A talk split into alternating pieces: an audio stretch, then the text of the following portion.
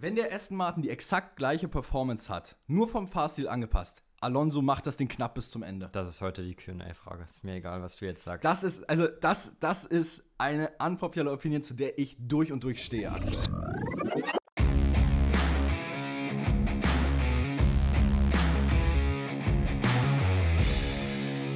Ladies and Gentlemen, herzlich willkommen zurück zum Undercut Podcast mit Paul und Perke. Wir haben Episode 23, die Post-Weekend-Show von Sandwort. Es war ein sehr, ich sag jetzt mal, interessantes Wochenende mit vielen Ups und Downs. Äh, sehr negative Emotionen an einigen Stellen, aber auch sehr positive Emotionen wiederum an anderen. Ich bin sehr gespannt, äh, was jetzt so in der nächsten halben Stunde so besprochen wird und ich würde sagen, let's go. Ich bin auch sehr gespannt. Man muss dazu sagen, heute sind die Emotionen bei uns sogar noch sehr frisch. Das Rennen ist gerade mal knapp eine Stunde her. Deswegen vielleicht auch ein bisschen emotionaler heute, wenn wir debattieren hier, wenn es zu Debatten kommt heute. Sicherlich auch vielleicht ein wenig ungeordneter und unsortierter, beziehungsweise nicht ganz so strukturiert. Aber ich würde sagen, wir haben zwar eher Alzheimer gefühlt, aber unser Bestes geben wir natürlich trotzdem. Genau, und deswegen würde ich eigentlich mal am Freitag anfangen schon, oder? Ja, Da ist wir, ja was, chronologisch durch. Da ist ja was Großes schon passiert. Und zwar ist Daniel Ricciardo da passiert. Und zwar in Kurve 3 ist es? 4? 3? Kurve- die, die Steilkurve. Also theoretisch gesehen ist es Kurve 4, aber ich glaube, überall in den Medien wurde immer geschrieben Kurve 3, aber er ist in Kurve 4 gecrashed eigentlich. Genau, da hat er es in die Wand gesetzt. Und zwar war vor ihm, ein McLaren mit Piastri drin. Der hat es leider in die Wand gesetzt. Und dann hieß es für Daniel Ricciardo, entweder er fährt in Piastri rein oder in die Wand. Und er ist in die Wand reingefahren, hat dabei das Lenkrad nicht losgelassen und sich dabei irgendwas in der Hand gebrochen. Ja, es hat- also- fällt jetzt aus. Ich, also von dem, was ich weiß, war es das Handgelenk oder irgendwie so. Nee, es war nicht das Handgelenk. Das wurde erst angenommen, aber ist irgendein kleinerer Knochen Okay. einfach. Nicht also was es auf jeden Handgelenk. Fall ist, wurde heute bei Sky Deutschland während des Rennens gesagt, es ist wohl ein komplizierter Bruch von dem Bruch und deshalb dauert es wohl auch noch ein bisschen länger und wir werden Liam Lawson definitiv im nächsten Rennen nochmal sehen. Ähm, aber wo wir gerade da- dabei sind, du hast gesagt, er hatte ja die Wahl, entweder die Wand oder Piastri. Äh, ich habe ja zu dem Zeitpunkt über F1 TV geschaut und wir haben ja unseren, oder mein Lieblings-Technical Analyst, äh, Anna, ja. Ach, Digga, ich lasse es kommen. Äh, sagen wir einfach den Typ, der am meisten Ahnung von Technik hat, Sam Collins. Und der hat nämlich auch gesagt, äh, was ganz interessant ist, wenn du auf einer geraden Ebene fährst, wenn du dann oversteerst und dir das Heck wegbricht, was passiert? Du drehst das Lenkrad im Endeffekt in die komplett andere Richtung, wodurch du ja dieses Übersteuern korrigierst. Wenn du das allerdings auf einer Banked-Ebene machst, also die, ich sage jetzt mal, Ansteigung hat von, keine Ahnung, 19, 20 Prozent, dann passiert was komplett anderes. Wenn du dann ganz normal das Lenkrad umreißt, um gegensteuern zu wollen, dann zieht es dich aber hoch in die Barriere. Und das ist nämlich das, was mit Piastri passiert ist. Der hatte Übersteuern, wollte es auf die klassische Art und Weise korrigieren. Es funktioniert aber nicht auf Ebenen, die schräg sind. Und deshalb hat es ihn hoch in die Bande getrieben. Und Ricardo hat sich dann im Endeffekt einfach nur noch erschrocken, wie du gesagt hast, und ist voll dann letztendlich in die Bande. Hatte auch viel zu viel Speed dabei, davon mal abgesehen, und ist dann oben einfach nur noch in die Bande rein. Ja, aber da können wir an sich auch froh sein, dass er sich am Ende für die Bande entschieden hat, weil das hätte ein richtig großer Crash werden können, wäre er einfach da frontal in Piastri reingefahren. Ja, also die Seite vor allem, wir wissen, es ist jetzt nicht unbedingt äh, die stärkste Stelle, die Seite vom Auto. Klar, das Monocoque ist äh, mit der sicherste Teil vom Auto, aber äh, wir kennen es noch aus Bahrain vom Crash äh, von Grosjean. Der ist auch die Seite vom Auto, was da war, die ist aufgegangen, wurde geteilt und dadurch ist das Benzin rausgekommen, wodurch es dann im Endeffekt Feuer gefangen hat. Also die Seite ist jetzt nicht so das strukturell Beste vom Auto, sage ich mal. Ja, das ist richtig. Aber das hat Ricardo jetzt das Rennwochenende ge ge gekostet. Mein Gott, jetzt steckst du mich an mit dem nicht reden. Wir können halt beide nicht sprechen. Äh, das hat ihn das Rennwochenende auf jeden Fall gekostet. Es wird ihn wahrscheinlich auch ein, zwei weitere Rennwochenenden kosten. Solange er in Vegas fahren kann, ist mir alles recht. Das ist richtig. Der Mann muss einfach in Vegas am Start sein. Ähm, aber das ist eine Riesenchance jetzt für Liam Lawson. Und er ist ja schon länger bekannt als Riesentalent. Fährt gerade in der Superformula in Japan, ist der Zweiter in der WM gerade. Wir haben vorhin mal nachgeguckt, wer da so alles mitfährt in der Formel Kamui Kobayashi zum Beispiel. Ja, ja. Und von dem ersten haben wir noch nie was gehört in unserem Leben. Nee. Ähm, Aber davon mal abgesehen. Kleiner Funfact, den ich dazwischen werfe. Ja. Will ich eigentlich gar nicht groß unterbrechen. Aber Liam Lawson hat in allen Junior-Formulas letztendlich sein Debütrennen immer gewonnen. ja, in der Formel 1 leider nicht. Nee, in der Formel 1 leider nicht. Das war aber auch bei den Bedingungen, die wir dann heute hatten, tatsächlich, da sein Debüt zu geben, da stelle ich mir schon schwer vor. Jetzt so Ja, also, Feuertaufe. Es gibt einfachere Debüts, aber wiederum, vielleicht hätte es ja auch sowas gerade gebraucht, um seine Serie von Debüt-Wins fortzusetzen. Ja, ich glaube, viel durchgewürfelt wurde da dann ganz vorne doch nicht. Darauf kommen wir noch zu sprechen. Naja, also sind wir mal ehrlich, wirklich geklappt hätte es wahrscheinlich nicht. Nein. Weil wenn man sich heute mal einen Verstappen oder einen Alonso angeguckt hat, die haben heute ihre Prime im Regen wieder ausgepackt. Ja. Und das ist einfach, äh, da machst du als Liam Lawson, als Rookie in deinem ersten Rennen einen Scheiß dagegen. Das ist richtig, aber ich möchte hervorheben, dass das eigentlich eine ziemlich gute Performance von Lawson war. Klar, er ist das ganze Rennen hinten rumgefahren, im Qualifying Q1 ausgeschieden. Der Mann hat sogar Leclerc überholt. Ja, aber trotzdem, das konnte man erwarten, dass er hinten rumfährt, dass er in Q1 ausscheidet. Trotzdem war er jetzt am Ende, klar auch geschuldet der Red Flag und dadurch, dass alles wieder zusammen war dann am Ende, aber er war nicht so weit weg von Tsunoda. Also er, er hat ein solides Rennen gefahren, ist nicht letzter geworden erstmal. Das ist ja der erste Step in diesem Alpha Tauri, wenn du das erste Rennen fährst. Und das mit äh, zwei Trainings weniger als alle anderen hatten. Ich finde, dass er hat einen bemerkenswerten Job gemacht dieses Wochenende. Ob ich bemerkenswert sagen würde, weiß ich nicht. Er hat den Job erfüllt, den er machen musste. So würde ich es eher sagen, weil äh, eine herausragende Rookie-Performance war es nicht. Sicherlich ist der Alpha Tauri auch nicht das Auto dafür. Sicherlich waren es nicht die einfachsten Verhältnisse, aber wir haben auch schon deutlich bessere Rookie-Performances gesehen äh, in der Zeit von der Formel 1. Also ja, es war eine gute Performance, aber ich würde es jetzt auch nicht äh, bis in den Himmel loben, ehrlicherweise. Was dir bessere Rookie-Performances bringen, hat Nick de Vries ja gezeigt, ne? Ja, also von De Vries, die in Monza letztes Jahr war schon krass. Äh, aber to be fair, war auch wieder der Williams, der ein Straightline Speed Merchant ist. Und da, Monza ist jetzt auch, äh, naja, ich sag jetzt mal, sicherlich nicht fahrerisch die höchst anspruchsvollste Strecke, was das, das Können richtig. angeht. Das ist richtig. Aber du hast schon eine Person angesprochen und die hat heute ihr Können bewiesen. Oh ja. Und das oh ist ja. Fernando Alonso. Und wie der da, gerade am Start fand ich das krass, wie er da direkt zwei, drei Positionen gut gemacht oh, hat. Direkt Turn 4 in der Bankkurve, direkt ja. unten rein, direkt an, was war's, Norris und Russell vorbei? Ja. Oh, ähm, Weltklasse, war, Weltklasse Überholmanöver. Es war ein sehr, sehr starkes Rennen vom Spanier. Ne? Also er hat wieder gezeigt, wofür er am Anfang der Saison stand, für diese Konstanz, für dieses sichere Podium eigentlich, für keine Fehler. Das hat er heute alles wieder gezeigt. Aston Martin hat ihm wieder, hat ihn wieder das Auto gebracht. So, und dann, wenn er das Auto hat, dann macht das einwandfrei. Genau, das sind doch die zwei Punkte. Also, Perk und ich haben heute zusammengeschaut. Äh, also, das war natürlich jetzt eine, äh, doppelt hilfreich, auch gerade mit der Podcastaufnahme im Nachhinein.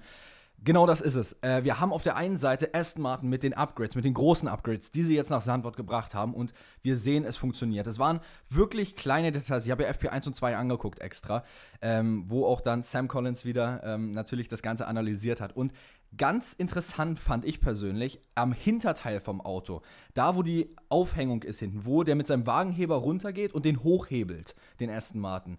Da gibt es ein kleines Teil, was sehr interessant ist. Das hat man noch nie vorher irgendwo dran gesehen an einem Auto. Und das ist auch der einzige Bereich, diese Aufhängung da hinten, wo du dann hochhebelst, wo noch nicht wirklich was dran war. Und da hat Aston Martin als erstes Team dieses Jahr ein neues Teil introduced. Das ist ein ganz kleines, ich sag jetzt mal T, also wie der Buchstabe T bloß verkehrt herum und hängt unten dran. Und da waren die mal vorsichtig, das nicht zu berühren, wenn sie den Wagen hochgehoben haben.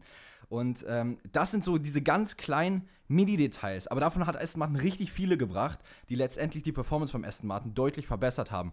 Und genau das ist das, was du gesagt hast. Gutes Auto, sehr gutes Auto, die Upgrades funktionieren. Und das hat Fernando Alonso heute richtig genutzt. Weil äh, wir wissen, der Mann ist aktuell gefühlt in seiner Prime ist wieder angekommen. Und ich rede nicht von KSI und Logan Paul, die hier mit Prime alle möglichen äh, äh, Sportler sponsoren, sondern der Mann ist wirklich in seiner richtigen Prime wieder. Ich weiß nicht, ob Alonso gerade in seiner Prime ist. Aber für mich, für, mich, ist der Mann aktuell in seiner Prime. Aber auf jeden Fall fährt er unfassbar und immerhin hat Aston Martin jetzt einen, der die Upgrades nutzen kann. Ne? Weil Lance Stroll hat ja wieder eine Null-Show abgeliefert. Ich sag's wie es ist: Unpopular Opinion. Gib Fernando Alonso den Aston Martin auf einem Level mit dem Red Bull. Selbes Performance-Level, auf die unterschiedlichen Fahrstile angepasst. Fernando Alonso gibt Verstappen einen WM-Kampf. Ja, und Verstappen gewinnt am Ende trotzdem. Bin ich mir nicht 100% sicher. Ich mir schon. Ähm Wenn der Aston Martin die exakt gleiche Performance hat, nur vom Fahrstil angepasst, Alonso macht das Ding knapp bis zum Ende. Das ist heute die QA-Frage. Ist mir egal, was du jetzt sagst. Das ist, also, das, das ist eine unpopular Opinion, zu der ich durch und durch stehe aktuell. Das können wir auch mal machen, so wir haben ja Bonusfolge mal gemacht, wo wir Fragen gestellt wurden, sodass uns einfach unpopular Opinions oder Hot Takes geschickt werden Könnte und wir dann machen. eine Folge machen, wo wir einfach darauf Könnte reagieren. man auch machen. Aber ich würde sagen, Idee. dann machen wir trotzdem erstmal als die QA heute. Würde Alonso Verstappen in einem Aston Martin, der vom Performance-Level her gleich mit dem Red Bull ist, nicht im Red Bull, weil der ist auf Verstappen angepasst, würde Alonso in diesen Verhältnissen Verstappen einen WM-Kampf geben und vielleicht gewinnen. WM-Kampf bieten ja, aber gewinnen auf gar keinen ich Fall. sag, er würde, es würde knapp werden, aber ich denke, er könnte es schaffen. Glaube ich nicht. Der Mann ich ist in seiner Prime. Nee, ist er nicht. ähm, aber was mir gerade eingefallen ist beim Reden, was wir gar nicht aufgeschrieben haben, als du über Upgrades geredet hast, ist äh, Haas ist mir eingefallen. Ähm, und zwar hat ja, äh, haben die ja beide, glaube ich, sogar ihr Auto im Training auch mal in die Wand gesetzt oder ins Kiesbett jedenfalls gesetzt. Jedenfalls Magnussen hat es auf jeden Fall gemacht und dabei seinen Frontflügel zerstört. Und da war ja Günther Steiner dann richtig mad am Ende, weil sie nicht so viele von den neuen Frontflügeln haben. Und der war schon wieder angepisst auf Magnussen. Vor zwei Tagen verlängert. Ich wollte gerade sagen, und das alles die, auf die Vertragsverlängerung. ja, vor zwei Tagen verlängert und direkt wieder angepisst vom Fahrer gewesen. Ja, gut. Ist Günther Steiner wirklich der Team Principal, der jetzt unbedingt so gut mit allen Fahrern klarkommt? Nein, er ist auch generell kein Team Principal, der gut ist. Äh, Aber Unpopular Opinion. ich glaube, die unpopular, äh, ich glaube, das ist gar nicht so unpopular. Ich glaube, ich glaub, Günther hat wirklich seine. das ist äh, seine mal- Art, die geil ist. Und Ja, genau, er genau. Günther hat so seine Popularität und Beliebtheit eigentlich nur durch Drive to Survive, Aber finde er ich. ist kein und, guter Teamchef. und äh, ich war, weiß ich nicht.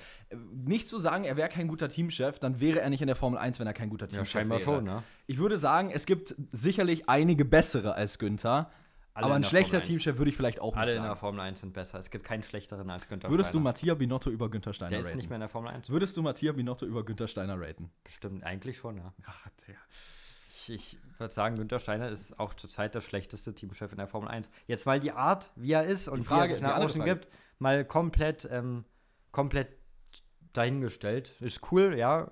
Ist lustig, immer wieder zu beobachten, was er sagt, was er raushaut. Aber, hm, naja, vom, vom Fachlichen, hm. Aber die andere Frage, wer ist denn dann dein aktueller Favorite Team Principal? Also ich weiß meinen. Wahrscheinlich, äh, wahrscheinlich muss man da Christian Horner sagen. So. Also meiner ist James Vowles. Auch gut. Einfach, ja. weil ich sehe, was Vowles aktuell für ein Riesenpotenzial aus diesem schlechten Williams-Team rausholt und wie er es angeht, um es wieder hochzubauen zu einem guten Team. Ja, und man sieht bei Vowles, es kommen die, es kommen die Ziele. Anders als bei Jost Capito oder Ja, aber äh, ich glaube, er ist zu frisch in dieser Rolle, um zu, jetzt schon sagen zu können, er ist der Beste. Ich glaube, das ist gar nicht sein Anspruch. Ja, aber sagen, du sagst ja, der er ist der Beste. Ja, ich sage, er ist der Beste. Ich glaube nicht, dass er selbst sagt, dass er der Beste ist. das sagt wahrscheinlich keiner außer Horner von sich selbst. Ja. bei Horner könnte ich es mir vorstellen. Ja. Dass der abends so da liegt und sagt, boah, ich bin so geil. Ja. Das kann ich mir auch, Hat- das hat kann ich irgendwie mir so auch einen Vibe. Kann Horner- ich mir auch Horner vorstellen. passt ja. irgendwie dazu, Aber auch so zu Recht. Der hat das Auto, der darf es sagen, dieses, besonders dieses Jahr darf er. Ah, So war Toto wahrscheinlich auch dann so von, Ja. keine Ahnung, 2014 bis 2020 dann so, Ja. boah, bin ich geil. Wahrscheinlich schon, ja. Wahrscheinlich schon. Oh, so, zurück zum Thema, würde ich sagen. Ähm, und zwar, wir springen ins Rennen. Äh, und zwar Runde 7. Ja, Alonso war noch nämlich nicht im Rennen, die Überholmanöver. Hast du recht, das habe ich voll vergessen. Die waren noch gar nicht im Rennen.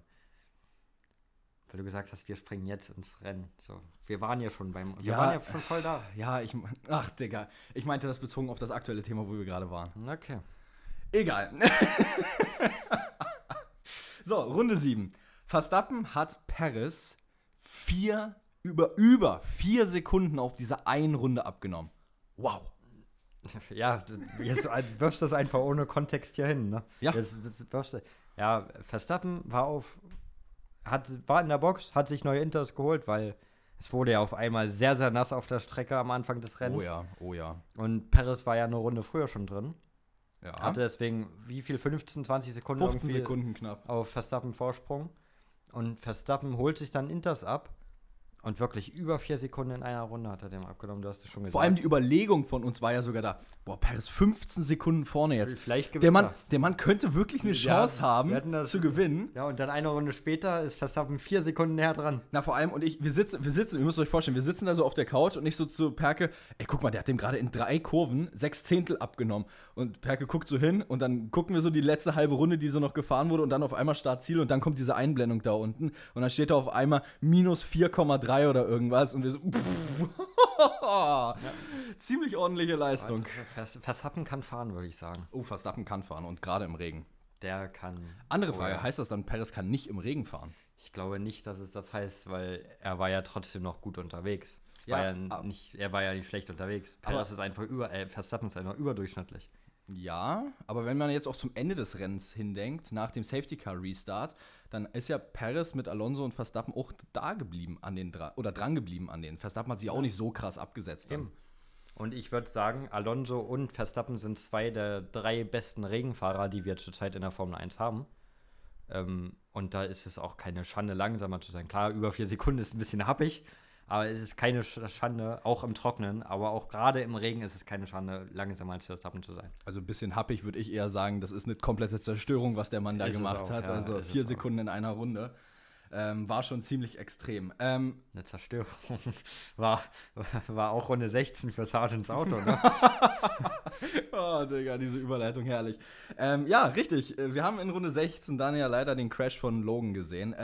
Wir haben am Samstag noch, haben wir auch Qualifying zusammengeschaut, haben noch gesagt, boah, Sargent endlich im Q3. Da war er noch nicht gecrashed zu dem Zeitpunkt. Haben wir so gesagt, Sargent, boah, egal Echt? was, stimmt, du hast gesagt, egal was passiert, Sargent ist für mich die Überraschung des Wochenendes. Ja, Drei das. Minuten später war der Mann in der Wand. Das ist nicht meine Überraschung, kann Ja. ich sagen. Der ist nicht meine Überraschung des Wochenendes. oh, und dann äh, ins Rennen rein und dann dachte ich mir, okay, das könnte für Sargent vielleicht endlich der Tag werden, den er mal braucht, um sich jetzt auch zu beweisen, weil er muss sich beweisen jetzt. Ja. Und ähm, Und dann war in Runde 16 der American Dream ausgeträumt. what the heck is a kilometer? Ja. Also ich fand ja auch dieses Bild dann schön, wie Sargent wirklich dieses ganze Rennen an der Strecke Ja, der saß die ganze Zeit bei, da, Bei ne? der roten Flagge wurde immer noch zu ihm ge geschwenkt, wie er einfach da saß und nicht zur Box gekommen ist. Also ich meine ja, bei Leclerc im Qualifying war es ja immerhin so, der Mann hat einen Stuhl bekommen und konnte sich dann hinsetzen und, hat, Sargent saß da und hat, dann, hat dann das Qualifying zu Ende geschaut. Sargent saß einfach irgendwo im Gras für den Rest, für den Rest des Rennens war irgendwie. auch Also, witzig zu sehen. Aber Sargent hat auch scheinbar von den Marshalls niemanden interessiert. nee. Aber, nee, aber dann Safety Car und dann ist eine Weile nichts passiert, ne? ja, also da haben wir so gesagt, also wir haben am Anfang wirklich gesagt, das Rennen ist jetzt schon richtig, richtig geil. Ja, und dann irgendwie bis Runde 60 war so tote Hose. Ja, aber dann ging es ja wieder los mit dem Regen. Ja, das Ding war ja halt, wir haben die ganze Zeit ja auf den Regen gewartet letztendlich, weil wir haben ja im Endeffekt immer über den Teamfunk wieder gehört, ja, uh, there will be rain in 10 minutes, uh, approximately 15 minutes, rain is just around the corner. Und er kam ja aber nicht. Und dann Runde 60, Halleluja kam und dieser Regen. kam er, und der kam nicht nur ein bisschen, der kam in Full-Red-Bedingungen. Hm, that's what she said. ähm, und einige sind dann auf Full Reds gegangen. Ocon direkt auf Full Reds, Ja. als alle anderen noch auf Inters waren. Na, vor allem Ocon hat ja dann noch am Funk gesagt, this is the worst idea we've das ever had. War nicht die Worst Idea, Das da war, ja, das war eine Ähm, ziemlich gute Idee. Oder war es doch die Runde zu früh? Ja, weil, obwohl, ja, stimmt, könnte zu früh gewesen sein, weil der Restart ja dann von der Runde vor dem Crash, zu dem wir gleich noch kommen, Ich weiß jetzt ehrlicherweise gar nicht aus dem Kopf, wo Ocon beendet hat, das Rennen. Gar ich guck's mal so fix gut, nach. Ich. Nicht so gut wie sein Teamkollege. Aber weil, vielleicht war es ja wirklich diese Runde zu früh, weil zu dem Zeitpunkt haben wir auch gedacht, Digga, was macht der auf Full Wets? Das ist keine Full Wet-Bedingung, wo der war. Äh, und dann haben wir uns im Endeffekt eine Runde später auf einmal gewundert, wieso der Regen auf einmal so eingesetzt hat. Und wir sehen, Ocon ist Zehnter, hat sogar noch einen Punkt mitgenommen. Ja. Also, Ey, guck mal, Lawson sogar vor Tsunoda gewesen auf 13. ja. Na, war doch gut von Lawson. Ah, wo wir gerade äh, gerade drüber reden. Das hat uns am Anfang des Rennens auch sehr überrascht, warum man Albon, Russell und so so lange auf diesen Softs draußen gelassen hat, obwohl es eigentlich ganz klar Interbedingungen waren. verrückt. Aber am Ende hat es ja sogar geklappt. Ja, aber trotzdem, Russell ist zwischenzeitlich von P3, 4 oder was auch immer der war, runtergedroppt auf P17. Ja, und da war der auch eine Weile. Aber man sieht dann auch das Gegenbeispiel Albon, bei dem es ja wirklich geklappt hat. Der ja auch zeitweise natürlich auch dem Wetter geschuldet auf P3 war. Ähm, also das kann schon, konnte schon klappen, aber bei Mercedes hat es gar nicht geklappt. Aber wo wir gerade bei Albon sind, die Williams Pace dieses Wochenende, wow. Also man muss dazu sagen, äh, man ist in dieses Wochenende eigentlich reingegangen mit der Einstellung, Sandwort, eine unserer Strecken, die wirklich gar nicht für uns gemacht sind. Ähm, Topspeed jetzt nicht unbedingt das Wichtigste in Sandwort, gerade auch wenn du dir dann so Sektor 2 anguckst mit den Kurven äh, und was jetzt auch nicht unbedingt das Schnellste ist. Und trotzdem, Williams, beide Autos im Q3 und Albon beendet das Rennen auf, was war's? Acht? P8. P8, Acht, ja. genau. Ähm, das war auch Albon hat ja selbst in einem Interview gesagt, ähm, das ist eigentlich eine der fünf schlechtesten Strecken, die es für Williams im ganzen Kalender gibt. Und dann, die waren ja schon, was mich überrascht hat, also im Qualifying war okay, da waren schwierige Bedingungen für alle, dass da auch mal ein Williams weit kommt, das kann passieren. Aber die waren ja auch in den Trainings gut, wo es ja einfach trocken war. Die waren ja heute auch, als wir zeitweise trockene Bedingungen hatten, war ja Albon auch nicht off the pace, der war ja voll da. So, und dass die selbst auf so einer Strecke, die dem Williams eigentlich überhaupt nicht liegt, da mithalten können und am Ende auch Punkte holen, vier an der, vier an der Zahl, ähm, das, ist, das ist beeindruckend. Also man muss dazu mal sagen, es ist einfach irre, wie viele Punkte Albon inzwischen geholt hat. Albon ist Stand jetzt auf 15 Punkten. Der hat mehr Punkte geholt als das Haas-Team zusammen.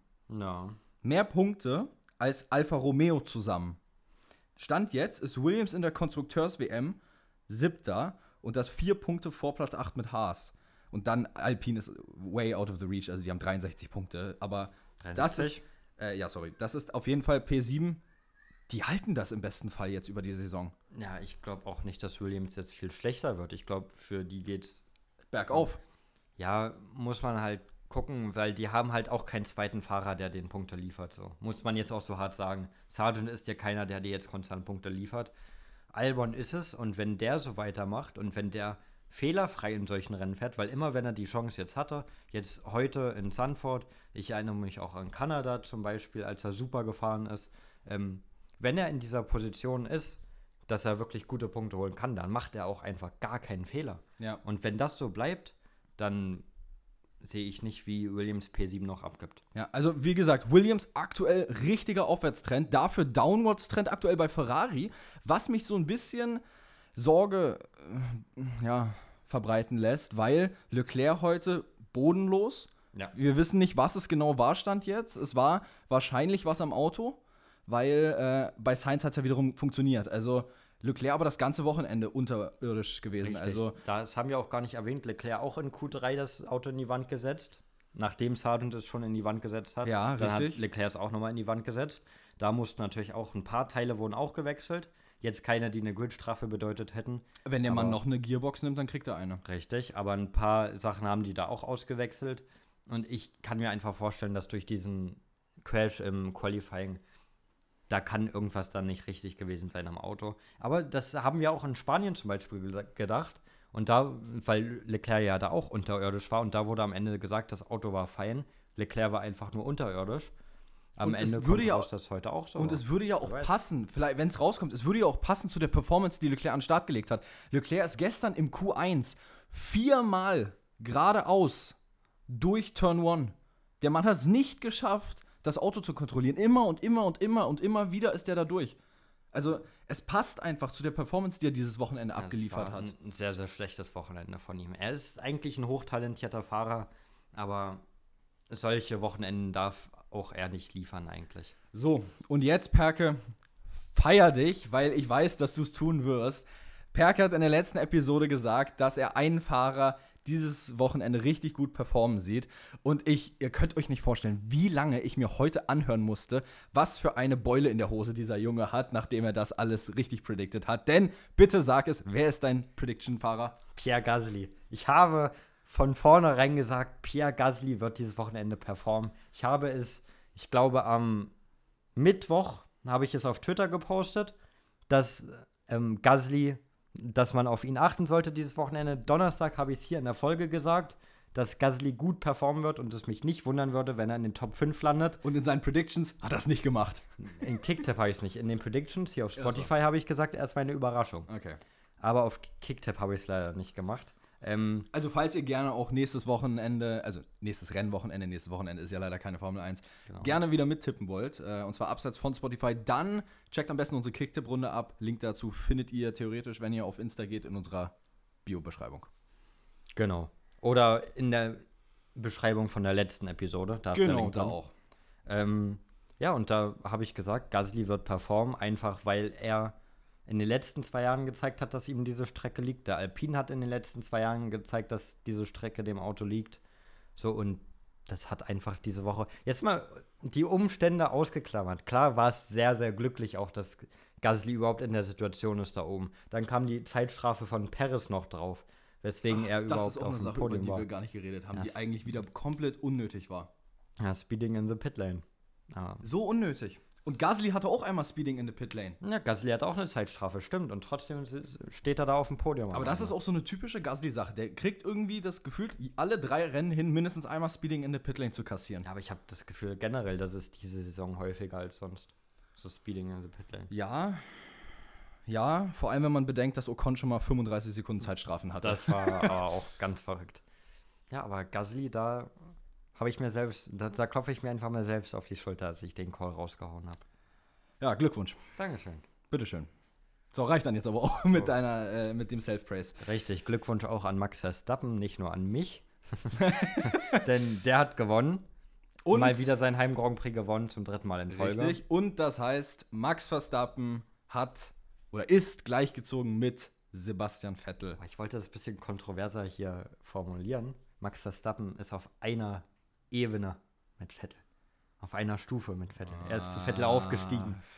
Ich sage jetzt mal so, statistisch gesehen ist Verstappen schon lange über Vettel. Das ist richtig. Ähm, ja, neun Siege in Folge. In, ein- innerhalb einer Saison hat Verstappen jetzt eingefahren. Das hat vorher nur Vettel geschafft. Und nächstes Rennwochenende könnte Wird ein Verstappen neuer dann Rekord werden. 10 machen. Wird. Könnte, ja. Wird. Könnte. Ja, wird, wird. Also, sind wir, sind wir ähm, ehrlich mit uns. Wird. Wenn Max nicht irgendwie technische Probleme hat oder von irgendwem rausgekegelt wird, wie von, äh, keine Ahnung, Bottas Bowling in Ungarn, dann sehe ich eigentlich äh, keinen Weg, wie Max Verstappen das nächstes Wochenende botteln könnte. Deshalb äh, gehe ich einfach davon aus, dass der Mann morgen, äh, morgen, ich Morgen. wünschte, ich wünschte, aber, ähm, nee, übernächstes Wochenende dann den Rekord von Vettel einstellen wird. Und ich, ich kann dir auch jetzt schon sagen, wenn wir über übernächstes Wochenende reden, ich kann eigentlich schon teasern, wer mein, meine Überraschung ist. Das weiß ich jetzt schon. Wer So. ist es? Ganz Williams, weil wir sind in Monza. Ja, Williams wird ballern. genau. Williams wird wirklich fliegen, weil Sogar Sargent. Es ist eine Straightline-Speed-Strecke und Williams ist ein Straightline-Speed-Merchant. Genau, aber das ist jetzt genug vorweggenommen, glaube ich, für Ich wollte gerade sagen, wofür haben wir nächste Woche Donnerstag denn wieder eine Episode? zwei Wochen, genau. Ähm, aber darauf könnt ihr euch freuen, wie wir wieder mal, wie jede Folge mittlerweile, glaube ich, Williams loben. Ja, weil äh, sie machen halt aktuell wirklich einfach einen guten Job und das muss man auch, finde ich, einfach hoch anrechnen. Auf jeden Fall. Genau. Bin ich voll bei dir. Dementsprechend, Perke, kurze Episode gewesen heute, Ja. ähm, aber kurz, knackig und brisant. Qualität über Quantität. Korrekt, äh, aber quantitätmäßig haben wir natürlich dann am Donnerstag die nächste Episode vom Undercut Podcast von euch. Äh, in dem Sinne, freut euch auf Donnerstag.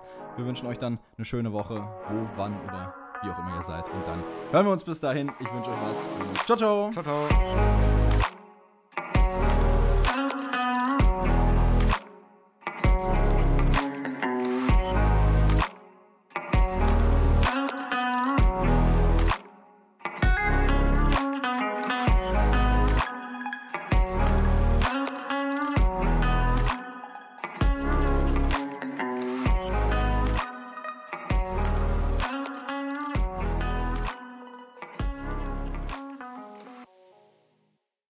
Baut man eine harmonische Beziehung zu seinem Hund auf? Puh, gar nicht so leicht. Und deshalb frage ich nach, wie es anderen Hundeeltern gelingt, beziehungsweise wie die daran arbeiten. Bei Iswas Dog reden wir dann drüber. Alle 14 Tage neu mit mir, Malte Asmus und unserer Expertin für eine harmonische Mensch-Hund-Beziehung, Melanie Lippisch. Ist was, Dog? Mit Malte Asmus. Überall, wo es Podcasts gibt.